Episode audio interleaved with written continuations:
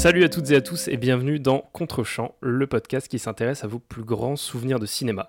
Chaque semaine, nous explorerons les souvenirs de mon invité et découvrirons le film qui l'a le plus marqué à un moment de sa vie.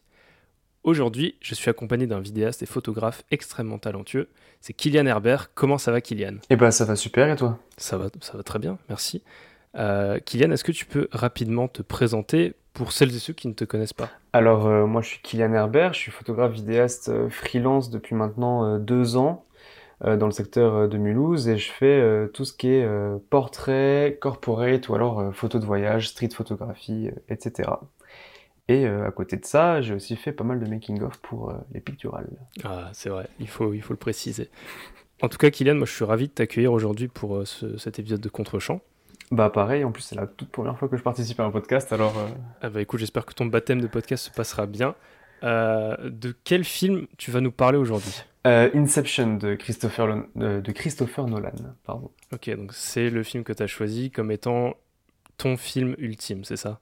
Ouais, c'était un petit peu dur de choisir, mais T'en as beaucoup des films comme ça qui peuvent prétendre être le film pour toi? Ouais, bah c'est pas mal de sagas, mais là, vu que tu voulais parler d'un film en particulier, et j'ai choisi Inception dans le sens où je l'ai déjà vu plusieurs fois, et à chaque fois que je le vois, je comprends euh, de plus en plus de choses. Donc, T'as à chaque fois un autre regard sur l'œuvre à chaque fois que tu le revois, c'est ça? Ouais, voilà, c'est exactement ça. ouais. Ok, tu dis que tu le revois souvent, mais moi ce que je veux savoir c'est est-ce que tu te souviens de ta toute première fois devant Inception? Euh, alors, si je dis pas de bêtises, je l'ai même pas vu au cinéma.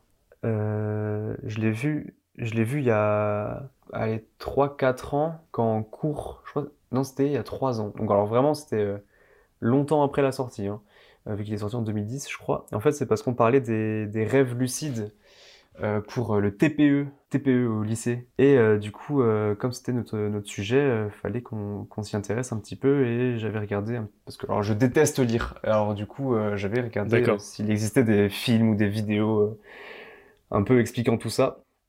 Et euh, j'étais tombé sur Inception et c'est vrai que euh, le fait d'avoir vu le, le casting, hein, euh, donc euh, avec euh, DiCaprio, euh, Joseph Gordon, euh, Tom Hardy et Cillian Murphy.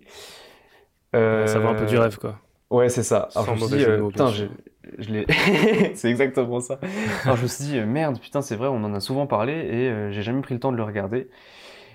Et euh, alors, je me suis posé un week-end et je l'ai regardé quatre fois dans la même journée Ah oui d'accord, pour essayer de le comprendre justement parce que tu le trouves pour essayer de le. Alors, dans le sens où, alors, déjà, c'était compliqué à comprendre parce qu'à chaque fois, c'est un rêve dans un rêve dans un rêve, etc., etc. Et euh, bah, parce que c'était le sujet du TPE, alors fallait que je sois, euh, fallait que je sois au taquet. Et en fait, je me suis jamais lassé et euh, à chaque euh, visionnage, j'avais un nouvel avis sur le film.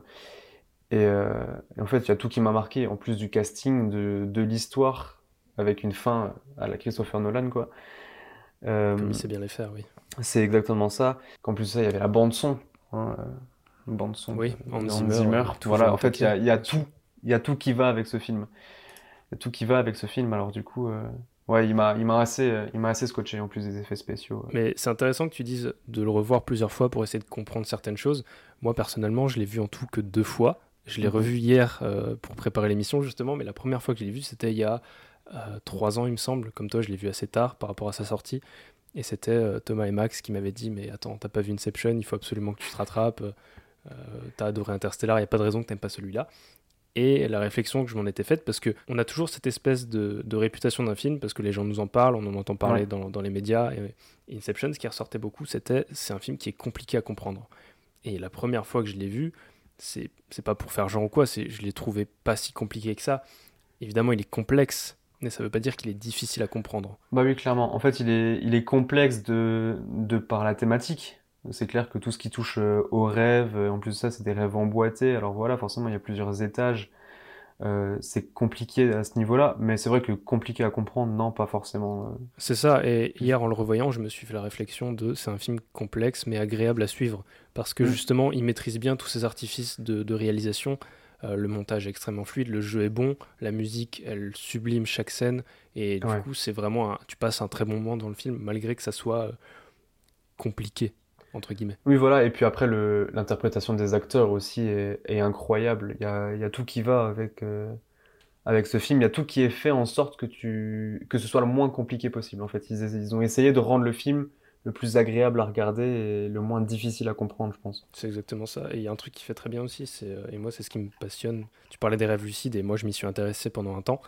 Euh, c'est que le, le, rêve, en général et surtout au cinéma, c'est une source d'inspiration qui est folle parce que par définition tout est possible. T'as pas de mm. limite de oui mais attends ça ça marchera pas, euh, ça c'est pas cohérent. Tu fais ce que tu veux. Mais c'est exactement ça. Tu sais, t'as toujours cette sensation de te poser la question si t'es réveillé ou ou si tu es en train de rêver. Et c'est vrai qu'avant même de, de voir ce film, ça m'était déjà arrivé.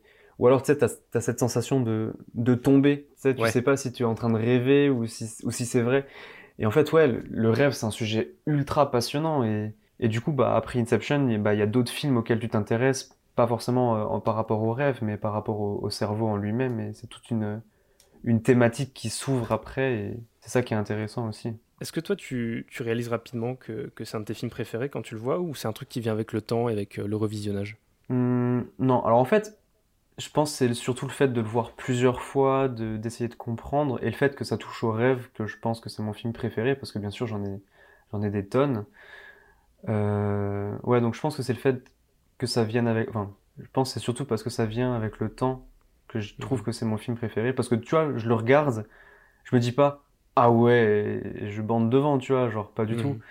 Euh, c'est plus à la fin où je me dis, ah ouais, il y a, y a, tout qui va en fait. Est-ce qu'il n'y a pas aussi un côté de, euh, même si tu le revois des dizaines de fois, euh, c'est toujours le même plaisir devant, tu te dis toujours, c'est vraiment vraiment cool. Il y a des films, tu, tu les revois deux fois, tu dis déjà, bon, je le reverrai peut-être dans deux ans. C'est exactement ça. Bah, par exemple, je prends juste l'exemple des Harry Potter je connais toutes les répliques par cœur. Et du coup, ça, enfin, même si je me fais toujours des marathons trois fois dans l'année, c'est plus un plaisir de les regarder. Alors qu'Inception, pourtant, tu vois, je connais pas les dialogues par cœur, euh, je comprends encore des choses. Et en fait, tant qu'un film ne m'a pas lassé à ce niveau-là, pour moi, c'est toujours un plaisir à regarder, tu vois.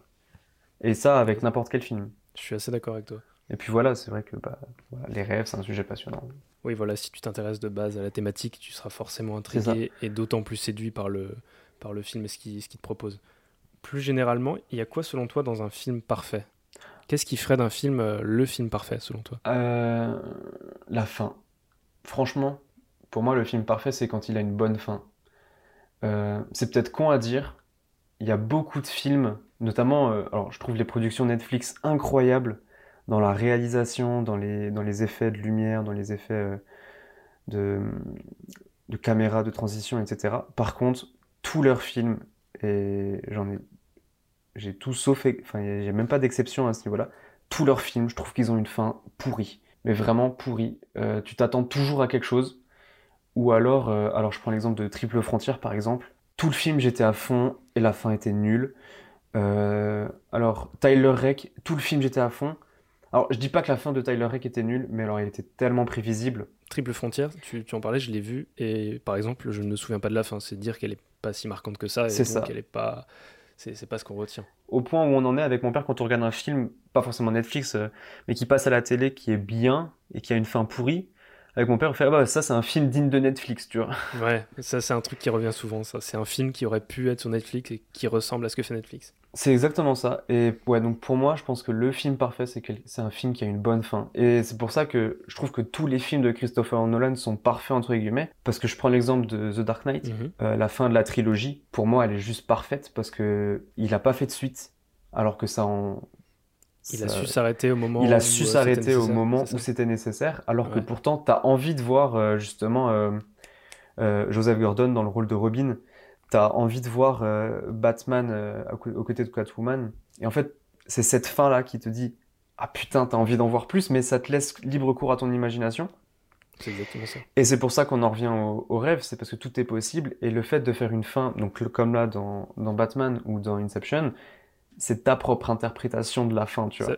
Est-ce que c'est pas une manière de, de, continuer à faire vivre le film? C'est-à-dire que tu sors de la salle, t'en parles avec tes amis, avec tes proches, tu continues à y penser après, et c'est une manière de faire vivre le film après le film.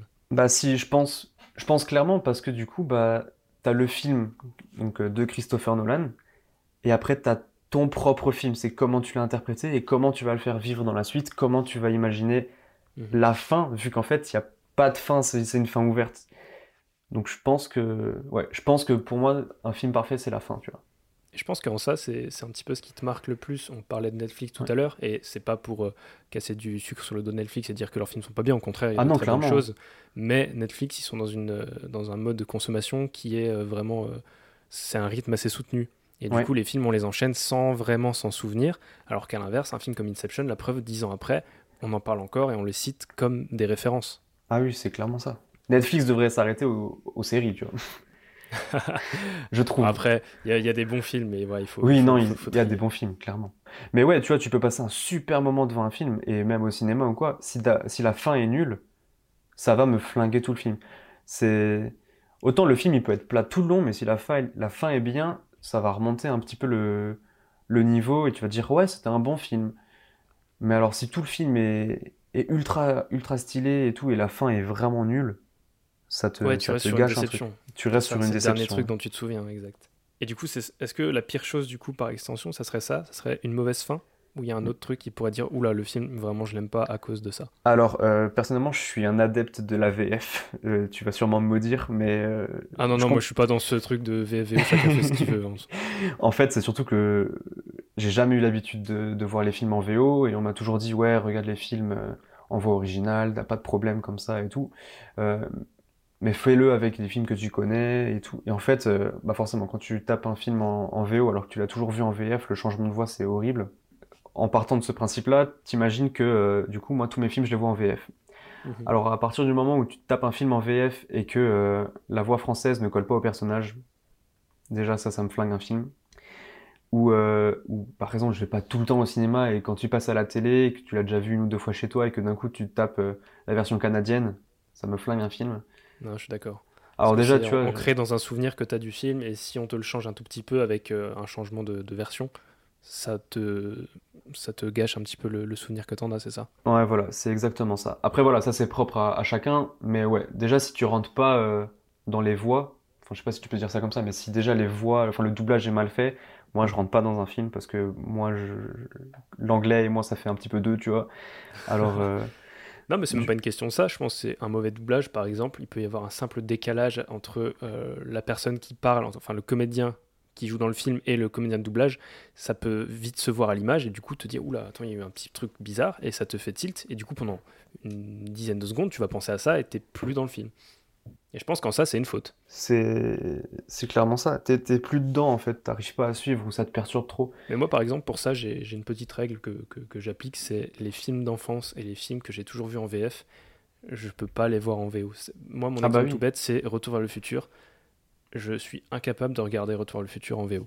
Ah mais Parce clairement. que j'ai grandi avec la VF, les. Spider-Man par exemple, c'est pareil.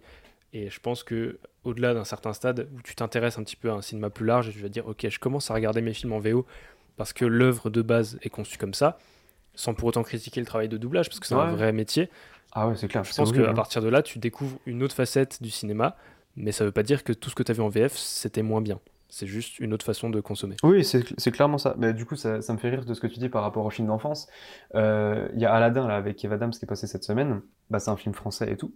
Mais euh, il y a euh, Ramsey dedans. Et moi, je suis désolé, mais en fait, pour moi, la voix ne colle pas au personnage parce que pour moi, tu vois, c'est Rasmo. D'accord, ok. Euh, tu ouais, l'associes crois- au personnage enfin, d'Erat.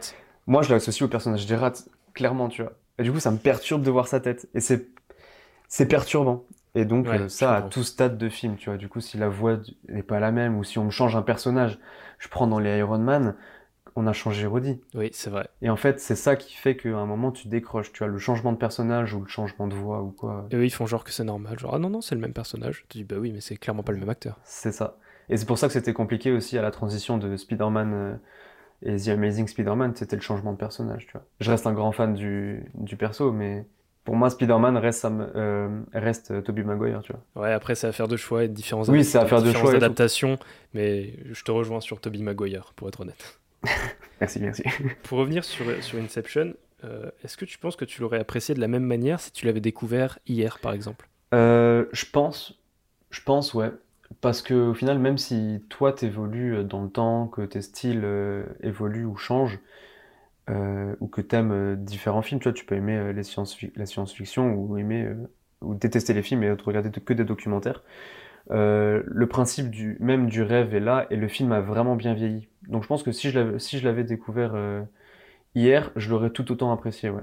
Ok. Encore plus qu'avec l'âge, tu vois, et le métier que le métier qu'on fait, euh, on a besoin de rêver, euh, on a besoin de transmettre des émotions, etc. Et on a besoin de rêver. Et, j'essaye, euh, j'essaye de faire des rêves lucides, ça marche pas forcément ou quoi, mais on a toujours besoin de rêver. On a toujours besoin de rêver. Euh, peu importe le style de rêve que tu fais, euh, t'as, t'as besoin de ça pour ta créativité, etc. Et le, le film a vraiment bien, a vraiment bien vieilli. Il n'y a pas un effet où qui va te dire euh, Ah ouais, non, mais ça, c'est pas possible. Ça, c'est moche. vrai, je suis assez d'accord avec toi. Et ouais, en 10 ans, il a bien vieilli. Et c'est toujours d'actualité. Et imaginons maintenant que, euh, bon, il y a peut-être des gens qui ne connaissent pas ce film. Comment tu recommanderais Inception à ces, ces personnes? Tu poses une sacrée colle là. C'est le petit piège.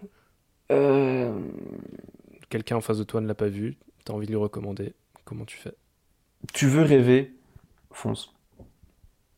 J'ai pas plus, j'ai pas plus gros. Bah, Mais- c'est parfait, c'est une belle punchline. On va, on va rester là-dessus. Voilà.